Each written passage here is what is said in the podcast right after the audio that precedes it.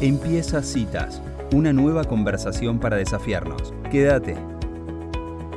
Bueno, y es un gusto para nosotras tenerla siempre a María José Soler en Pensando en Familia, este lugar donde tratamos temas vinculados con la familia, los hijos, la educación, los padres.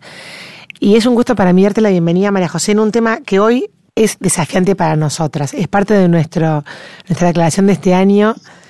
Vamos a hablar de salud mental en los jóvenes, no asustarse, cómo actuar y qué hacer.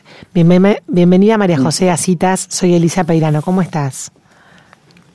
Hola Elisa, qué tema importante que están poniendo sobre el tapete a todos los que somos padres nos preocupan los cambios de humor en la adolescencia, nos preocupa saber es normal, no es normal, cuándo tengo que ocuparme.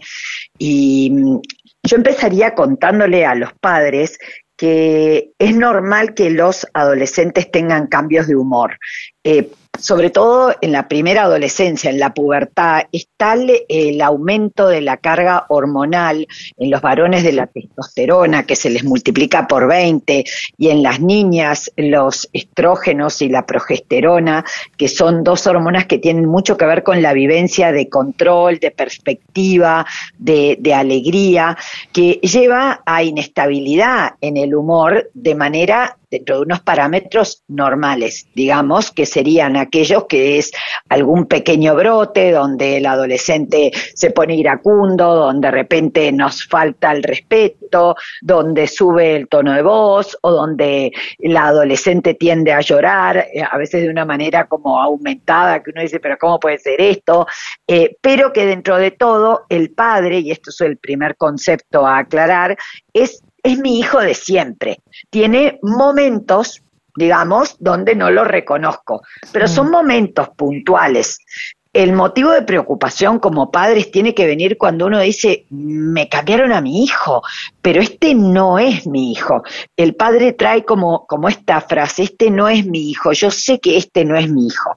Ahí uno tiene que decir, bueno, ojo, porque esto ya de un episodio puntual de tristeza, de enojo, de desbalance hormonal, se está convirtiendo en un estado de ánimo. Mm. Cuando pasan los días y se instala un estado de ánimo, uno ya tiene que ver, wow, acá puede estar pasando algo. Este chico puede estar cursando un trastorno de angustia, de ansiedad, de depresión, y tengo que tomar cartas en el asunto, cuidarlo, protegerlo, acompañarlo, ponerlo arriba de la mesa. ¿Cuál es el primer paso para esta, cuando te das cuenta que algo así sucede? Sí, lo primero es eh, verbalizarlo con el chico, de corazón, estoy preocupado por ti, te noto cambiado, te noto diferente. Eh, esta famosa pregunta que hacemos en el coaching, que es contame más, quiero entender un poco, mm. estar dispuestos a sostener también como padres, ¿verdad? Sostener que el hijo en su inmadurez nos pueda echar la culpa a nosotros de que está mal por culpa de esto, de esto y de esto, saber como padres tomar lo que nos tenga para decir, decir, bueno, en esta parte te entiendo que lo veas así, eh, contame más en qué oportunidades, qué podría hacer yo diferente, eh, como que tomemos esto como eh, una verdad que tú estás percibiendo o sintiendo y que yo quiero tratar de entender. Mm. Pero también saberle sugerir al hijo, estoy sintiendo que no estoy pudiendo, ¿qué tal si pedimos ayuda? Si pedimos ayuda como familia, si pedimos ayuda a ti como persona, eh, si yo tengo que ir, también estoy dispuesto a ir, pero realmente estoy viendo que está pasando algo que me está preocupando. Entonces, como padres, poder hablar con sinceridad de que hay una preocupación. Todo lo que sea poner en manifiesto lo latente, de modo latente uno percibe que hay algo que está cambiando y que se nos está yendo de las manos. Y el poder, en primer lugar, ver si lo podemos resolver de manera intrafamiliar a través del diálogo y uno dice, ay, sí, la verdad que se le pasó, me, me preocupé, pero después lo vi que había pasado. Pero esto no quiere decir que minimicemos los problemas porque a veces en un mecanismo de manejo de la angustia los padres pueden llevar a negar que se está dando una situación problemática y cuando quieren ver se instaló un trastorno del estado de ánimo o hubo un acto impulsivo de, hacerse daño ese chico o de haber eh, eh, tomado una conducta adictiva y ni que decir, bueno, lo que puede ser un intento de autoeliminación. Entonces, eh, los trastornos del humor hay que tomarlos en serio.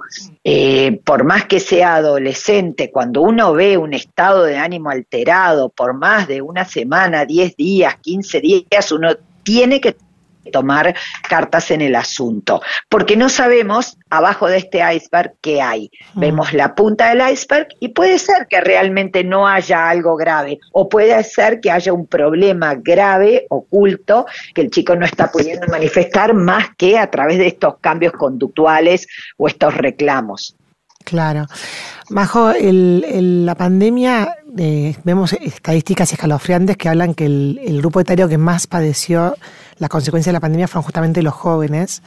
Ahora, algunos especialistas dicen que este problema ya venía desde antes y que la pandemia como que terminó de detonarlo, ¿no? Sí. Eh, ¿Cuál es tu, al eh, respecto? Eh, opino lo mismo de lo que acabas de decir. Se sabe que desde antes, mira, eh, el UNICEF ha estudiado mucho esto y mm, ya previo a la pandemia se decía que uno de cada cinco jóvenes de entre 15 y 20 y piquito de años a menudo relataba haberse sentido deprimido o con poco interés, esto que se llama la anedonia, eh, ganas de nada, la pasividad, que a veces los padres lo minimizan porque como el chico se la pasa jugando al play y de repente de noche a veces se, se despierta y quiere salir, creen que no está tan mal. Mm. Cuando las salidas nocturnas del chico muchas veces es porque es la mejor hora que tienen o porque actúa como anestesia del sufrimiento y el papá dice, no, pues si se la pasa saliendo.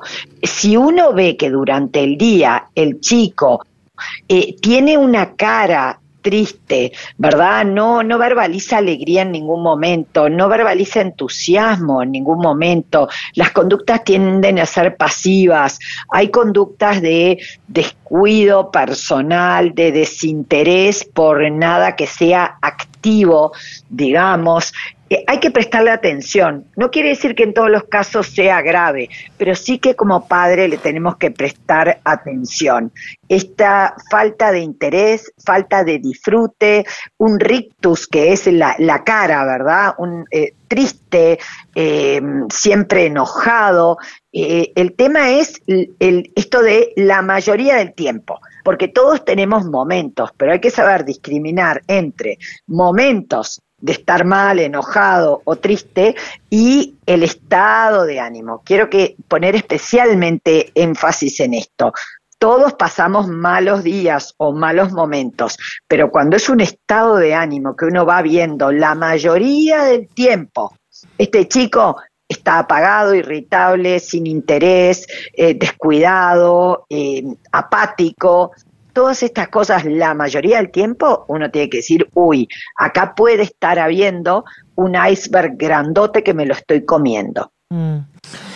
Majo, recién nombraste las, las autolesiones. Em, sí. ¿por, qué un chico llega a ese punto de, de, autolesionarse? Me parece de las cosas más, más duras para aceptar para un padre, ¿no? Sí, Sí, e, esto es muy importante. Se ha visto un aumento de las autolesiones que tienen que ver con eh, problemas de autorregulación emocional en eh, muchos jóvenes, adolescentes sobre todo.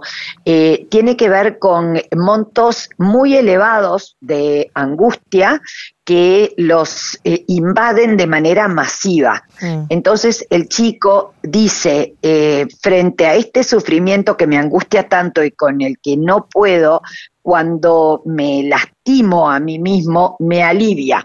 Es como que el dolor corporal, por un lado, genera ciertas endorfinas que se segregan frente al dolor, que alivian el sufrimiento afectivo y por otro lado el dolor del cuerpo distrae del dolor del alma de alguna manera. Eh, los cortes siempre son graves y son motivo de consulta y de tratamiento psicoterapéutico. Esto los padres lo tienen que atender, ¿verdad? Nunca hay que minimizar el riesgo del corte porque puede estar hablando de elementos de un trastorno límite, limítrofe de la personalidad o trastorno borderline, como le llaman. Mm. O sea que la, digamos, implica un tratamiento. Claro, ahí va. Ahora, ¿qué pasa cuando un adolescente vos le decís, bueno, busquemos ayuda, vayamos a un psicólogo o algo, y el, y el chico se niega? Como padre tenemos que obligarlo, porque viste, ya tenés una, edad que eh, no podés. Sí, eh, ese, ese es un tema súper delicado, porque sobre todo cuando el chico todavía es bastante inmaduro y tiene 13, 14, cuando están saliendo de la pubertad, la primera adolescencia, muchas veces no quieren ir al terapeuta. Eh, les da mucha pereza y es re importante encontrar terapeutas en general eh, de cierta juventud para que no los vean como un viejo, que, sean como más cercanos, que pueda ser un modelo atractivo para ellos, eh, que sea un tipo de terapia donde esté bien implicado el terapeuta, que sea activo para generar un buen vínculo con, con el adolescente y cuando se niega a ir, lo que se puede es tratar de hacer un pequeño contrato, digamos, en yo no te voy a pedir que vayas más de tres o cuatro veces. Lo que quiero pedirte para yo quedarme tranquila de que hice lo que tenía que hacer, que era hacer una consulta, es que tú vayas estas veces. Después vemos si tú sentís que no te ayuda nada, que no, no quieres ir, que no sé qué, bueno, veremos otros caminos o en otro momento o iré yo para pedir ayuda, pero sí te quiero pedir que vayas un mes. Eh, una intervención, porque es un tiro que uno tiene para eh, rezar a Dios, para que establezca un vínculo ese terapeuta con ese adolescente, o mm. por lo menos que haya una mirada externa que nos pueda decir, uy, acá preocupate, em, sí o sí hay que llevarlo a un psiquiatra, eh, busquemos otro tipo de terapia, otro tipo de intervención, o busquemos un preceptor o un coach o otra figura o un catequista, porque a veces son otras las personas que intervienen con más facilidad y no necesariamente es que este chico está necesitando una terapia, pero sí un apoyo, una escucha, que hay diferentes tipos de apoyo, pero sí eh, el pedirle, mira, yo estoy preocupada y te hablo desde el corazón, estoy preocupado como padre necesito que consultemos con alguien y te pido, aunque sea unas veces. Después, si no quieres ir, yo te voy a respetar y no te voy a obligar. Porque lo que pasa es que cuando el adolescente es muy inmaduro y está trancado, va, se sienta y no habla en toda la sesión, porque va desde un acto de rebeldía o porque me obligaron. Otras veces pasa que ese chico que no fue, después establece un buen vínculo y se siente cómodo y, y hasta agradece que se le haya estimulado a ir. Claro. O sea, está bueno esto que decís porque en el fondo como que es algo más posible. Decir, bueno, acordás algo con él, tratás de convencerlo de que por lo menos una, alguna vez vaya y ver si de ahí puede engancharse el propio chico a, encontrar como una salida personal, ¿no? Claro, forzado por un periodo largo eh, es hasta inútil porque el chico no participa, no se implica, no habla, y entonces hay que trabajar más por otros lados, desde ir encontrando parientes cercanos, un primo más grande que con el chico se sienta cómodo, un, eh, como decía, un catequista o un coach o el, el que le dirige a alguien, alguien que el chico pueda sentir como referente mayor que él, que lo guíe y que le vaya generando la conciencia de que necesita ayuda. Los grupos terapéuticos también son muy útiles eh, y hay, hay variedad de grupos, mm, no están en todos lados, pero para los chicos que tienen eh, trastornos de ansiedad o trastornos limítrofes, hay desde grupos de desarrollo de habilidades sociales que son muy buenos o grupos para enfocarse en el control de sus emociones, en reducir la impulsividad.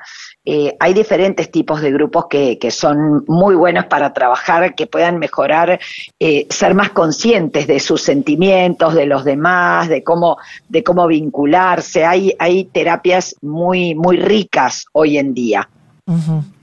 Hola María José, ¿cómo estás? Soy Angie. Hola, ¿cómo estás Angie? Muy bien, acá escuchando atentamente. Eh, volvía un poco a, en mis pensamientos a los padres que, están con una situación así. Em, digamos, también para ellos, por, ejemplo, ¿no? Que, que, van a la acción y, y por ahí hacen todo eso que tienen que hacer y después vuelven a su, a su interior y, y bueno, están como con este con esta angustia o con este problema. Sí. Qué sé yo, siendo los adultos y siendo los padres, pero bueno, con un montón de emociones y de, de sentimientos que, que, son difíciles para procesar para los padres también, ¿no? ¿Qué, ¿Cómo los acompañamos? ¿Qué, ¿Qué, les decís? Sí, sí. Eh, en las eh, terapias con adolescentes, eh, periódicamente uno pauta con el adolescente el llamar a los padres a la terapia. Mm. Eh, sobre todo en encuadres como la terapia cognitivo-comportamental, la de aceptación y compromiso, la terapia sistémica. Lo que se trabaja con el adolescente es que lo que se va a hablar con los padres eh, tiene que ser previamente trabajado en la sesión con el adolescente de tal modo de no filtrar a los padres ciertas informaciones que son de confidencialidad del proceso terapéutico que el adolescente pueda no querer. Donde se viola eh, la confidencialidad es cuando hay eh, amenaza de muerte porque mm. el principio de la vida es superior al principio de confidencialidad. Entonces, el terapeuta le tiene que decir, yo esto tengo la obligación ética, profesional, de revelárselo a tus padres. Eh, ese caso va por encima de porque se está preservando la vida del chico. Después se pauta con el chico eh, que cada tanto va a haber una sesión con los padres que se va a planificar previamente en la sesión terapéutica, de tal manera de que el chico sienta que tiene de alguna manera un aliado que eh, hace de puente de su relacionamiento con los padres. Y que los padres escuchan a alguien que les expresa qué le está pasando al chico y les está poniendo en palabras cosas que su hijo no les está pudiendo expresar por inmadurez, por falta de vocabulario, por, por trastorno de vínculos. Entonces eh, es como un puente el terapeuta entre la familia y el adolescente. Mm pero el, buscar ayuda es muy importante. Gracias a Dios hoy se sabe que los terapeutas son eh, muy necesarios, muy útiles y que no es ningún estigma ir a un terapeuta y que no hay que esperar a una situación grave, sino es prevenir, llegar antes, mm, potenciar. Mm. María José, y también saber, o sea, que los tratamientos tienen por ahí un principio y un fin y que los chicos salen adelante y las familias también y no como que el, momento el momento de transitarlo es súper difícil pero que también se sale, ¿no? Hay muchos casos de, la gente que... Sí, pero sobre todo entender que el adolescente está pasando por, un, por una licuadora emocional y también por una poda neuronal. Hay muchos eh, caminos neuronales que caen en la adolescencia, hoy se sabe, y hay una plasticidad cerebral y afectiva y psíquica muy grande y que ese adolescente con alta probabilidad recibido a tiempo el llamado de atención o el síntoma que está manifestando, ese chico va a poder desarrollar los recursos necesarios mm. y después va a agradecer muchísimo que sus papás los hayan acompañado, que hayan estado, que hayan podido buscar a tiempo una ayuda terapéutica. A mí me pasa acá en la universidad que muchos de los alumnos de la carrera de psicología nos dicen, yo quise ser psicólogo porque mis padres me acompañaron un psicólogo cuando cuando yo estuve mal y me sentí tan bien y me hizo tanto bien que yo quiero ser ese psicólogo el día de mañana para un adolescente. Y es tan lindo escuchar eso, ¿verdad? De unos padres que estuvieron atrás, que se dieron cuenta, que tomaron medidas y de un adolescente que maduró de la mano de un proceso terapéutico. Eso es riquísimo. Mm, mm. Sí, y tener ese como ese entrenamiento de, que bueno, de que se pasan momentos difíciles de los que hay que transitar y que se puede salir, ¿no? Eso tarde o temprano, en mayor o menor medida, a todos nos toca como padres. Es una vivencia de eh, es, es una vivencia de resiliencia, saber que puedo pasar mal y desarrollar los mecanismos y las fortalezas de personalidad necesarias para salir adelante. Eso nos fortalece, nos madura. Tal cual. Bueno, María José, la verdad que muchísimas gracias por esta nota. Fue, fue muy, muy interesante escucharte y creo que puede ayudar a mucha gente, así que muy amable. Bueno, te agradezco entonces. Nos vemos el mes que viene. Quedamos en contacto. Adiós. Bueno, un beso, hasta luego. Bueno, y así pasaba María José Soler hablando de salud mental en adolescentes, cómo actuar, cuándo actuar, algunos consejos para los padres.